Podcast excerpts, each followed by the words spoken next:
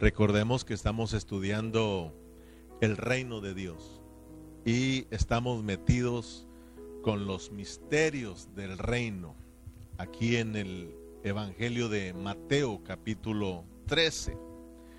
Estamos mirando las parábolas, estas siete parábolas que son misteriosas, pero que Dios nos las ha venido revelando. Gloria a Dios. Entonces, en el estudio pasado, si ustedes recuerdan, eh, dimos inicio al segundo grupo de estas parábolas, porque dijimos que estas siete parábolas están compuestas eh, en dos grupos, un grupo de cuatro, un grupo de tres, es verdad, cuatro más tres igual a siete parábolas. Eh, ya estamos metidos con el segundo grupo. Ya estamos, ya miramos la primer parábola que es eh, el tesoro escondido y ahora vamos a entrar en la segunda parábola. Alguien dirá, hermano Calle, pero ¿por qué, eh, ¿por qué enseña o enseñan que hay dos grupos y solamente yo miro siete parábolas? Bueno, esto no es idea de nosotros, sino que Dios las puso de esa manera. Y cuando uno estudia la palabra eh, con mucha responsabilidad, eh, con un corazón humilde, uno puede mirar esos cambios. Eh, por ejemplo, te los voy a mostrar para que veas que no es idea de nosotros, sino que es, es idea de Dios, ¿verdad? Y aparte de eso es de que lo que estamos hablando es un misterio, es un misterio que Dios nos lo, lo tiene que revelar y aún estos pequeños detalles te los tiene que revelar Dios. En, en, el capítulo 13 del Evangelio de Mateo, en el versículo 1, tú puedes mirar ahí un cambio, un cambio. Ahí nos dice que, que el Señor, o tú puedes leer, ¿verdad? Que cuando el Señor eh, habla estas, el primer grupo que tiene que ver con cuatro parábolas, el Señor hace un espacio. El Señor hace, como, como decimos, una pausa y empieza a hablar por qué Él habla en parábolas.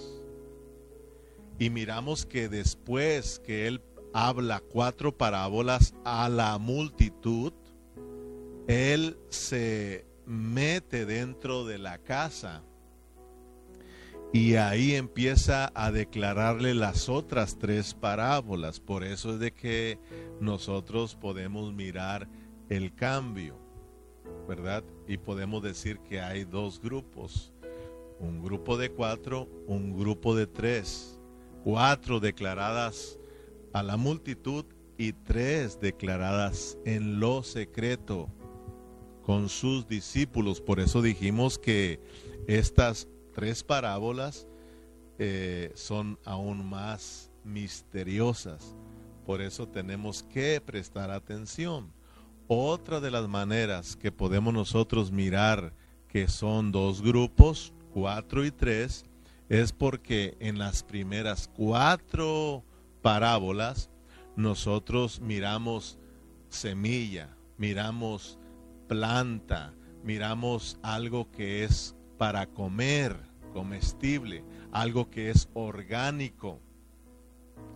Pero cuando llegamos a las tres parábolas hay otro cambio que ya no son asuntos eh, orgánicos, sino que ahora de lo orgánico van a cambiar a los minerales nos van a hablar de oro, nos van a hablar de perla nos van a hablar de una red. Entonces, totalmente diferente. Por eso uno puede mirar los cambios y uno llega a la conclusión que entonces hay dos grupos, uno de cuatro y uno de tres. Espero que esto pues te ayude, hermanos, para que tú también lo puedas mirar. Entonces, el segundo grupo eh, está compuesto de tres, que tiene que ver con eh, la parábola del tesoro escondido, eh, la parábola de la perla del gran, de gran precio y la red. Y ya miramos la primera, como te decía, en el estudio pasado empezamos eh, con la parábola del tesoro escondido y miramos que esta parábola tiene que ver con el pueblo de Israel. Esta parábola del tesoro escondido tiene que ver con Israel. Quiere decir que esta segunda parábola, que corresponde al segundo grupo, que es la parábola de eh, la perla de gran precio, tiene que ver con la iglesia, tiene que ver con nosotros los redimidos, los hijos de Dios, hermano. Por eso te dije eh, eh, el miércoles que a hoy tú vinieras con, ese deseo porque te ibas a emocionar aún más. Si te emocionaste con la parábola mm, del oro escondido, a hoy te vas a emocionar más porque esta segunda parábola tiene que ver con la iglesia. Y luego ya puedes descubrir que cuando vamos a tocar la última parábola, que es la 7, que es la de la red, entonces te vas a dar cuenta que ya solamente nos queda una clase de raza. Ya hablamos los judíos y hoy vamos a cubrir la iglesia. ¿Qué es lo que nos falta nada más? Pues cubrir a, las naciones. Dígase gentiles. Entonces la red va a hablarnos de las naciones. Y si tú eh, estudias con mucho cuidado estas parábolas, entonces también tú puedes decir, ok, entonces puedo mirar que también estos dos grupos las puedo formar de seis parábolas más una, igual a siete. También se puede formar de esa manera porque vamos a mirar ahorita o tal vez para el próximo estudio, porque no nos va a alcanzar el tiempo, pero vamos a mirarlo, estoy seguro. Vamos a mirar que podemos unir las primeras seis parábolas para entender lo que Dios nos quiere enseñar. Por eso muchos maestros también ponen 6 más 1, que también es, es, correcto enseñarlo de esa manera cuando se ha entendido eh, todo el propósito de estas parábolas. Siete, siete parábolas.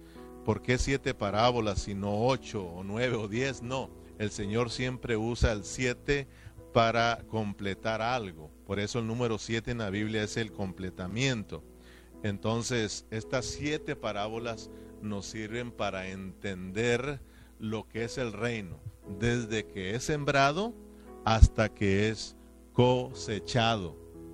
Para eso nos, nos puso el Señor estas parábolas. Cuando uno las entiende, entonces cuando a uno se le revelan, tú entiendes eh, estos asuntos del reino, desde que se sembró como esa semilla y hasta que es cosechado, tú lo puedes, lo puedes entender. Entonces, si tú ahorita en lo que te estoy explicando ya miraste que tres parábolas tienen que ver con tres clases de, razas, con tres clases de personas, que son los judíos, los, la iglesia, perdón, y los gentiles, las naciones tres clases de personas, judíos, iglesia y gentiles. Entonces mira eh, lo que va a suceder eh, en la manifestación del reino, lo que va a suceder cuando nuestro Señor Jesucristo venga por segunda vez a esta tierra. Fíjate cómo Él va a venir. Eh, para los judíos, la venida de Cristo será su salvación. Para la iglesia la venida de Cristo será un juicio, porque acuérdate que primero el Señor viene a su iglesia como juez. Muchos lo están esperando como el novio y que el novio ya viene, sí, ya viene el novio. Pero primeramente viene como un juez porque viene a juzgarnos. Porque todos, dice Pablo, que todos, es necesario que todos compadezcamos ante el tribunal de Cristo, porque ahí vamos a ser juzgados por las cosas que hicimos mientras que estuvimos en este cuerpo, sea bueno, sea malo, sea de que cuando Dios nos juzgue, ahí nos va a dar nuestro pago, lo que nosotros merecemos. Entonces, para, para los judíos, eh, la venida de Cristo es para su salvación. Para la iglesia, la venida de Cristo será un juicio. Y para las naciones, la venida de Cristo será una lamentación. Todos ellos se lamentarán. Así de que estos, estos puntitos son muy importantes, hermanos, para que uno aprecie la vida de Cristo, aprecie la vida de la iglesia. Aleluya. Entonces, cuando hablamos de estas tres clases de personas, no estamos hablando nuestras propias opiniones, nuestras propias ideas, nuestros propios conceptos humanos, que Dios nos libre de todo eso, hermano. Lo que estamos haciendo es hablando la palabra de Dios en su pureza y bajo su contexto. Y siempre te decimos, hermano, agarra tu Biblia, estudia con nosotros, búscalo, búscalo, para que a ti te quede claro, hermano. Es Dios quien nos habla en su palabra de estas tres clases de razas o estas tres clases de personas. Pablo lo explicó a los Corintios en la primera carta a los Corintios en el capítulo 10 versículo 32 claramente dice, no sea tropiezo ni a judíos, ni a gentiles, ni a la iglesia de Dios. Nota pues los tres, las tres clases de razas judíos, gentiles y la iglesia de Dios. Aleluya. Entonces, entremos a nuestra parábola porque el tiempo aquí corre, hermanos, y tenemos que aprovecharlo. Entremos a la parábola que nos corresponde en esta hora. La parábola de la perla de gran precio. Mateo 13, 45 también el, el reino de los cielos es semejante a un mercader que busca buenas perlas, que habiendo hallado una perla preciosa, fue y vendió todo lo que tenía y la compró. Si nosotros prestamos atención a la parábola del tesoro escondido y la captamos, a hoy no se te va a ser difícil poder captar esta parábola. Dios te va a dar una revelación amplia de lo que es esta parábola.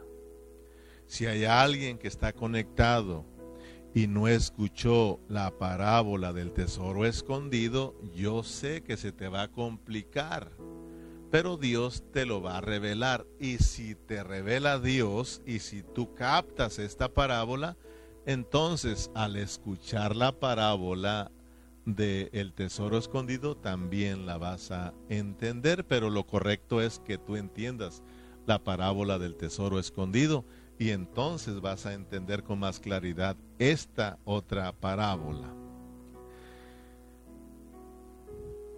Mientras que yo estaba estudiando, ¿verdad? Esta, esta parábola para traérselas a ustedes, pues yo me puse a investigar cómo es que surge una perla. Porque no podemos nosotros explicar esta parábola si no entendemos de perlas. Pero cuando nosotros entendemos y captamos lo que es una perla, de dónde surge esa perla, cómo surge esa perla, cuál es el proceso de una perla, cuando nosotros entendemos eso, nosotros nos va a ayudar a que nosotros captemos y tengamos una revelación amplia de lo que es la parábola de, la perla, porque es una parábola, es una parábola, es un ejemplo de que el Señor usó de una perla para hablarnos del reino. El reino, dice también el reino de los cielos, es semejante a un mercader que busca buenas perlas y que habiendo hallado una perla preciosa fue y vendió todo lo que tenía y la compró. Entonces, si conocemos lo que son las perlas, vamos a nos va a ayudar pues a entender esta parábola. Entonces, déjame déjame darte un poquito de información de lo que de lo que es la perla, cómo surge la perla porque y aunque no, no, no, no, no, no me dedico a eso, ni conozco mucho de eso, pero en lo que investigué me ayudó bastante. ¿ok? Por eso quiero ayudarte también. Y, tal vez tú ya conoces más que yo y bueno, que bueno, te va a servir bastante. ¿Verdad? Pero para los que no tienen idea, pues eh, déjame explicarte un poquito acerca de cómo surgen estas, estas perlas preciosas, estas perlas de gran valor, de gran precio. Las perlas vienen de una de las ostras, de las ostras. Y las ostras se encuentran en el mar. Cuando las ostras eh, son, son atacadas por pequeños insectos o por una pequeña piedra. Cuando estos insectos o esta piedra golpea la ostra y logra penetrar la ostra, hermano, lo que sucede es que la ostra inmediatamente para ella cubrirse, para ella protegerse, dígase la ostra, lo que ella hace, hermano, ella eh, suelta como, como una telita muy cristalina, muy brillante, que se llama el nácar. Nácar es una pequeña tela que cubre rápidamente el insecto que se introdujo o la piedra que la golpeó, que la hirió y logró penetrar. Entonces, con el nácar cubre esta pequeña ah, insecto piedra y con el tiempo, a medida que eh, esta ostra eh, está arropando esta piedra con el nácar, la está arropando, arropando, arropando con los años. Tal vez tome dos años. Llega ese pequeño insecto, esa pequeña piedra, llega a convertirse en una perla muy valiosa, en una perla de gran valor. Es cuando viene el mercader y al, encontrarla, pues entonces paga el precio por ella. Entonces, con esto en mente, nosotros podemos introducirnos en esta parábola para irle tomando sabor. También el reino de los cielos es semejante a un mercader. Semejante, porque están dándonos una parábola, hermano. Parábola. El reino de los cielos es semejante a un mercader que busca buenas perlas, que hallando, que habiendo hallado una perla preciosa, una perla preciosa, fue y vendió todo lo que tenía y la compró. De la misma manera que nosotros miramos los asuntos que resaltaban en la parábola del el tesoro escondido, vamos a, vamos a, a ponerle atención a los asuntos que sobresalen también en esta parábola porque nos van a ayudar a entender vamos a prestarle atención a el mercader, a este hombre de negocios. Número dos, vamos a prestarle atención a la perla, ¿verdad? Y de dónde viene esa perla, lo que es esa perla. Y número tres, vamos a prestarle atención a que cómo es que este hombre, ¿verdad? El mercader va y vende todo lo que tiene para comprar esta perla preciosa, valiosa. ¿Quién es el mercader? El mercader es nuestro Señor Jesucristo. Él es el mercader. El mercader vino a buscar perlas y las perlas se encuentran en el mar. Entonces él se acercó al mar. El mercader se sentó en el mar. Se acercó al mar, perdón, ¿verdad? Y vino en busca de la perla, la cual es la iglesia. La perla es la iglesia. Cuando el Señor Jesús vino al mundo gentil, dígase mar, su anhelo era encontrar qué? Perlas. Una iglesia gloriosa. Su anhelo era encontrar su iglesia porque esa iglesia sería su reino. Pero para que esto sucediera, al encontrarla en el mar, al encontrarla en el mundo gentil, el Señor tiene que ir a vender todo lo que tiene para comprar la perla, dígase la iglesia. Entonces nos está diciendo que el Señor tiene que ir a la cruz del Calvario para ahí en la cruz pagar el precio, para ir en la cruz sacrificarlo todo para comprar la perla de gran valor. Aleluya. Yo no sé si tú estás captándolo. Dijimos que la perla sale de una ostra y la ostra está en el mar, que no por eso te puse la ilustración primeramente de lo que es una perla, para que tú lo vayas asimilando. Entonces no se te olvide que, una perla eh, sale de la ostra y la ostra se encuentra en el mar.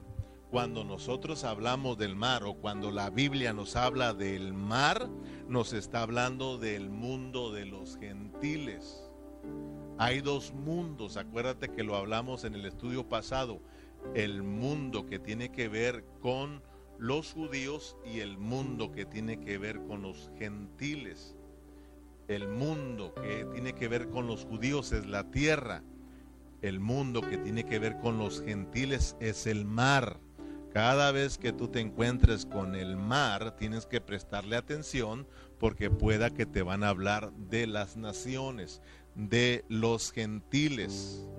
Entonces, miremos, déjame mostrártelo con la palabra, que el mar representa a los gentiles. Dice Mateo 13. Dice aquel día en el versículo 1, Mateo 13, 1, aquel día salió Jesús de la casa y se sentó junto al mar. Esas cosas no tiene uno que pasarlas, tiene que prestarles uno atención. Salió de la casa y se sentó junto al mar. La casa se está refiriendo al pueblo de Israel, a los judíos que están en la tierra. La casa está en la tierra. Pero él vino y se acercó a dónde? Dice al mar. O sea que nos está hablando que está dejando a los judíos y se está acercando a los gentiles.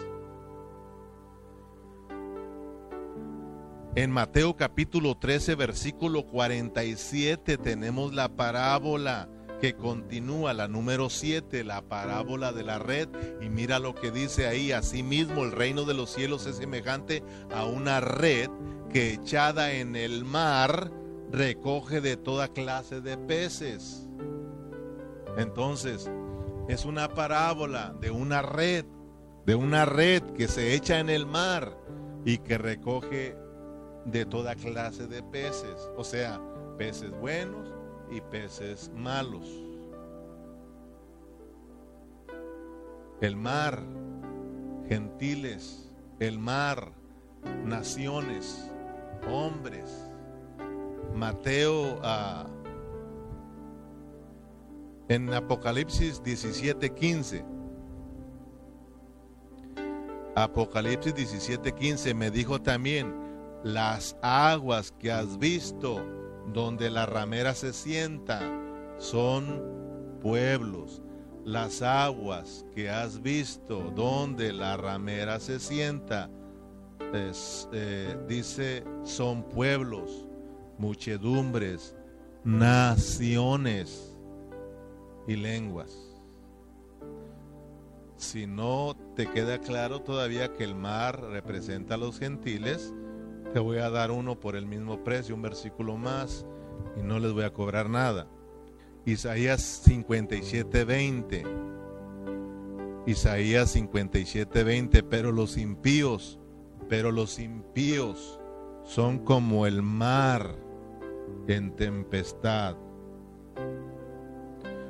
que no puede estarse quieto y sus aguas arrojan cieno y lodo.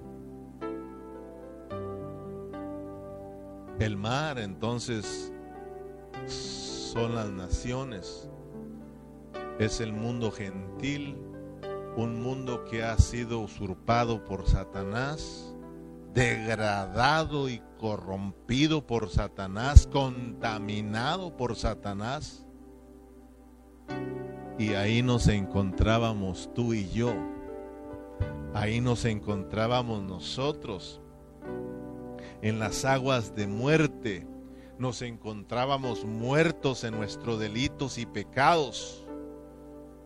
Pero el Señor vino al mar el Señor vino en busca de perlas y encontró una perla, una perla de gran valor, de gran precio, y tuvo que ir a vender todo lo que tiene para comprarla.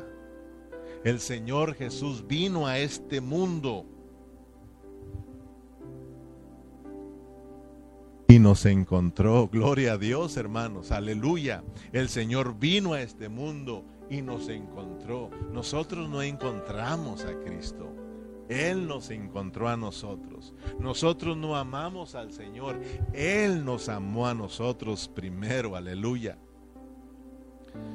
Segunda a los Corintios capítulo 5 versículo 21. Dice, al que no conoció pecado, por nosotros lo hizo pecado para que nosotros fuésemos hechos justicia de Dios en él. Aleluya. Oh, cuán bueno ha sido Dios con nosotros, hermanos. Entonces miremos que el Señor Jesús es el mercader y también es la ostra. El Señor es el mercader, pero también es Él es la ostra. Que el mercader vaya a vender todo lo que tiene para comprar la perla, nos está diciendo que el Señor Jesús tenía que ir a morir en la cruz del Calvario. Y ahí, hermanos, ahí sacrificarlo todo para obtener su iglesia, dígase, su perla de gran precio, de gran, de gran valor. Allá en la cruz del Calvario, el Señor Jesús fue traspasado, acuérdense hermano. ¿Y fue traspasado por quién? Por el hombre. Y de ahí, hermanos, cuando el Señor es traspasado como es traspasada la ostra, como el Señor está padeciendo y sufriendo en la cruz del Calvario, de la misma manera que una ostra está sufriendo al ser atacada por un, por un, eh, por un uh, insecto, una piedrecita. De la misma manera el Señor Jesús en la cruz del Calvario fue traspasado, hermano.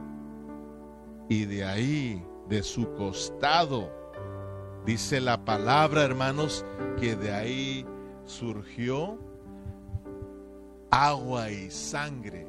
Esta agua y sangre son el nácar de la ostra, son el nácar para cubrirnos a nosotros, los que lo herimos, para cubrirnos a nosotros y de esta manera producir su iglesia glorioso, dígase su perla. Aleluya. Oh, yo alabo al Señor, hermanos. Mira lo que dice San Juan. San Juan 19:34.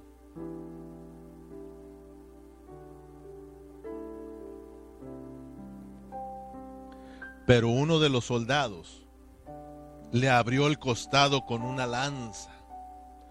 Yo quiero que vayas pensando cómo la, la ostra es atacada y también es traspasada por esa pequeña piedrecita. Penetra la ostra. Entonces el Señor Jesús dice fue tras, eh, dice que un soldado le abrió el costado con una lanza y al instante salió sangre y agua. Y el que lo vio dio testimonio y su testimonio es verdadero y él sabe que dice verdad para que vosotros también creáis. Porque estas cosas sucedieron para que se cumpliese la escritura, no será quebrado hueso suyo. En el versículo 37 dice, y también está, está escrito. Hay otra escritura que dice, mirarán al que traspasaron. Parece que lo dice Zacarías, capítulo 10, capítulo 12, versículo 10, algo así. Que traspasarían al Señor Jesús, que mirarían al que traspasaron. Entonces te decía, hermano, cuando entra la lanza, es lo mismo que sucedió con la ostra. Entró la piedra. La ostra, hermano, arrojó el nácar y cubrió la piedrecita. Cuando se abrió el costado de nuestro Señor Jesucristo, brotó sangre y agua para cubrirnos a nosotros los que lo herimos. La sangre de Cristo fue derramada para perdonar y limpiar todos nuestros pecados. El agua, hermanos, fue para que nosotros fuéramos llenos de la vida de Dios esta agua que brotó nos está hablando de el espíritu que, que sería derramado como eh, ríos de agua de vida que fluirían dentro de nosotros. Entonces, hermanos, la sangre y el agua, por un lado el Señor nos perdona, nos perdona, nos lava, nos limpia, pero por el otro lado nos imparte su vida, su vida divina, hermanos, y nos hace parte de Él, nos abraza y al momento que la sangre y el agua están trabajando en nosotros, surge su iglesia gloriosa, surge la perla de gran precio. Aleluya. Qué maravilloso, hermano. Yo me gozo, hermanos. Esto es precioso. Oh, lo que el Señor nos está revelando es maravilloso, hermano. Esa piedrecita al entrar en la ostra y al ser cubierta por el nácar, a medida que eh, está soltando la ostra, el nácar, día con día, cubriendo, cubriendo, cubriendo la piedrecita, llega a transformarse en una perla preciosa. Con el tiempo esa perla es cosechada. Lo mismo hoy en día, hermanos, a medida que, que eh, la sangre y el agua nos están cubriendo, nos están cubriendo, nos están saturando de vida, de vida, de vida. Con el tiempo Dios nos va a transformar en, en esas perlas en esas piedras preciosas que servirán para su edificación de su iglesia. Y la edificación de su iglesia es su reino, es la vida de Dios reinando en sus hijos, en su iglesia, en cada uno de nosotros. Y la vida de Dios será expresada, será dada a conocer y Satanás será destruido. Aleluya, aleluya hermanos. Esta es la revelación pura de la palabra del Señor. Esta es la revelación de esta parábola de la perla de gran precio. Espero que todos nosotros la estemos captando. Yo quiero terminar en esta tarde o noche ya con este pensamiento. Me llama mucho la atención el nácar que suelta la ostra cuando eh, la piedrecita la hiere y logra introducirse dentro de esa concha.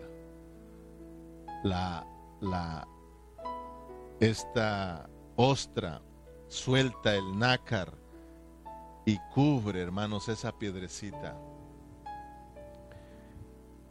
Y llega a ser parte de la ostra y con el tiempo surge una perla, se transforma en una perla preciosa.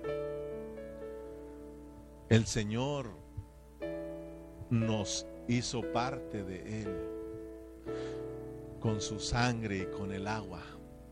Nos hizo parte de Él. Si nosotros nos dejamos abrazar por Cristo y nosotros nos abrazamos de Cristo cada día, si nosotros permanecemos en Cristo como dice la palabra en San Juan 15, si nosotros permanecemos en la vida y Él permanece en nosotros, estaremos llenos de la vida de Dios y llenos de fruto, daremos los frutos del reino si nosotros permanecemos en Cristo, si nosotros nos dejamos capturar por Cristo cada día, hermanos, si dejamos que Cristo crezca en nosotros, con el tiempo nosotros seremos transformados y nosotros llegaremos a ser esa perla preciosa Dice eh, Pablo en Colosenses 2.7, arraigados y sobreedificados en Él. Tenemos que abrazarnos y hacernos uno con Cristo para llegar a ser su iglesia gloriosa. Aleluya. Déjate capturar por Cristo. Tú eres parte de Cristo. Él quiere, Él está soltando el, el, nácar para, para transformarte, hermano, en una perla preciosa. Abracémonos de Cristo. Dejemos que Cristo nos capture. Nos dice esta parábola que es la parábola de la perla de gran precio. ¿Por qué la perla de gran precio? ¿Por qué, hermanos, la iglesia es de gran precio, de gran valor para el Señor? Porque la iglesia, hermanos, fue sacada del mar y hoy no pertenece ni al mar, dígase gentiles, ni a la tierra. La iglesia es de arriba. La iglesia le pertenece a Cristo. La iglesia es de Cristo. La iglesia es hueso de sus huesos y carne de, sus, de su carne. Somos de Cristo le pertenecemos a Cristo, si estamos aquí en esta tierra, si estamos aquí en este mundo, si estamos en el mar, es para cumplir el propósito de Dios, es para que su reino sea establecido y se extienda y la vida de Dios reine y Satanás sea derrotado.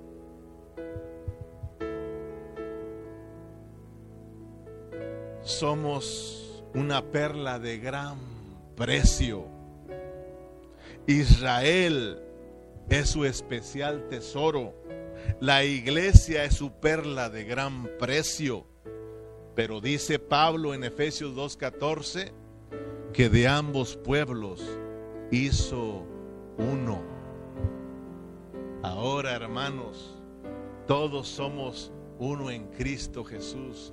Todos somos el cuerpo de Cristo, la iglesia, el reino de Dios. Somos su especial tesoro y somos su perla de gran precio.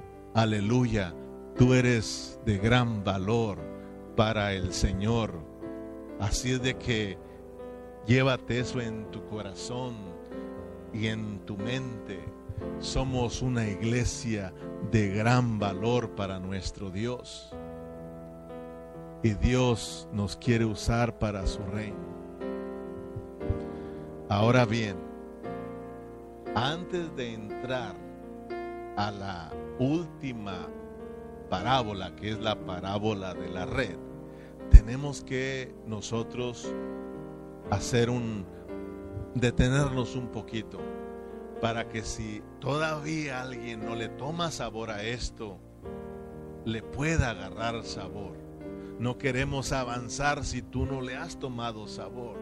Queremos que todos seamos constituidos. Entonces, tenemos que mirar. Por eso te decía que si uno estudia con cuidado, con responsabilidad, te das cuenta que entonces estas siete parábolas las podemos poner también en seis más uno. Porque uno viendo estas seis que ya hemos estudiado hasta el día de hoy, gracias al Señor, podemos mirar que hay algo importante que Dios nos quiere mostrar. Y esto te lo voy a enseñar, si Dios nos permite, en la próxima reunión. Porque te das cuenta que allá en las primeras cuatro nos hablan de algo orgánico, de semilla, que es para, para comer, para comer. Pero cuando llegamos a las dos estas parábolas nos hablan de algo diferente. Nos hablan de minerales, nos hablan de oro y nos hablan de perlas. ¿Qué es lo que Dios nos quiere enseñar?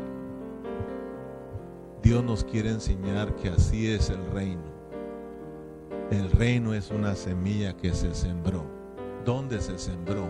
En tu corazón y en mi corazón. Y que esa semilla es Cristo, ese reino es Cristo. Cristo es el rey, pero como ahora lo tenemos en nosotros, nosotros somos su reino. Por lo tanto, Él quiere crecer en nosotros, como lo venimos mirando en las primeras cuatro parábolas. Él quiere crecer. Esa es la realidad del reino, que Cristo esté creciendo en nosotros, que Cristo se esté formando en nosotros hasta que seamos transformados en la quinta y sexta parábola, en, en, en esos minerales, en esas piedras preciosas para que entonces la vida de Dios reine y Satanás, escúchame bien, Satanás sea derrotado. En las primeras cuatro parábolas, si te diste cuenta, tú miras a Satanás estorbando. ¿Para qué? Para que la semilla del reino no crezca, no se desarrolle y no produzca el fruto que tiene que producir y lo miramos a Satanás ahí metiendo, hermanos, estorbando. Pero si te diste cuenta, al llegar a la parábola número 5 y número 6, ahí no encontramos al diablo. Ahí no lo encontramos ya. Porque hubo un cambio y Satanás ha sido derrotado. Cuando uno crece, cuando Cristo crece en nosotros y cuando nosotros somos eh, transformados, hermanos, somos conforme a Cristo, entonces Satanás ya no puede hacer nada. Satanás está derrotado. Pero mientras que estamos en el proceso, estamos creciendo, hermano, tenemos que tener mucho cuidado porque el enemigo va, siempre a tratar de, de estorbarte. Por eso es importante que dejemos que Dios nos cambie, que Dios nos transforme, porque de esa manera no solo vamos a expresar la vida de Cristo, sino que por el otro lado Satanás está terminado. Así de que no te pierdas las próximas eh, enseñanzas el próximo eh, servicio porque vamos a estar hablando de estas cosas preciosas. Así de que por hoy vamos a pararle aquí. Padre Celestial, muchas gracias por tu palabra. Gracias por revelarnos estos misterios y podemos mirar cuán obra tan maravillosa tú estás haciendo con cada uno de nosotros. Ahora entendemos que somos tu especial tesoro y somos esa perla de gran precio, Señor. En la manifestación, Señor, al final la nueva Jerusalén está compuesta de estos materiales preciosos porque es una ciudad que está totalmente llena, saturada con tu vida, una, una, una ciudad gloriosa, Señor. Por eso ayúdanos, Padre. Ayúdanos a dejarnos capturar, a abrazarnos, Señor y, dejar, Señor, que el nácar tuyo, Señor, nos arrope, nos arrope, nos arrope, nos atrape cada día para que de esa manera lleguemos a ser la perla de gran valor, una iglesia gloriosa. A ti sea la gloria por siempre. Amén y amén.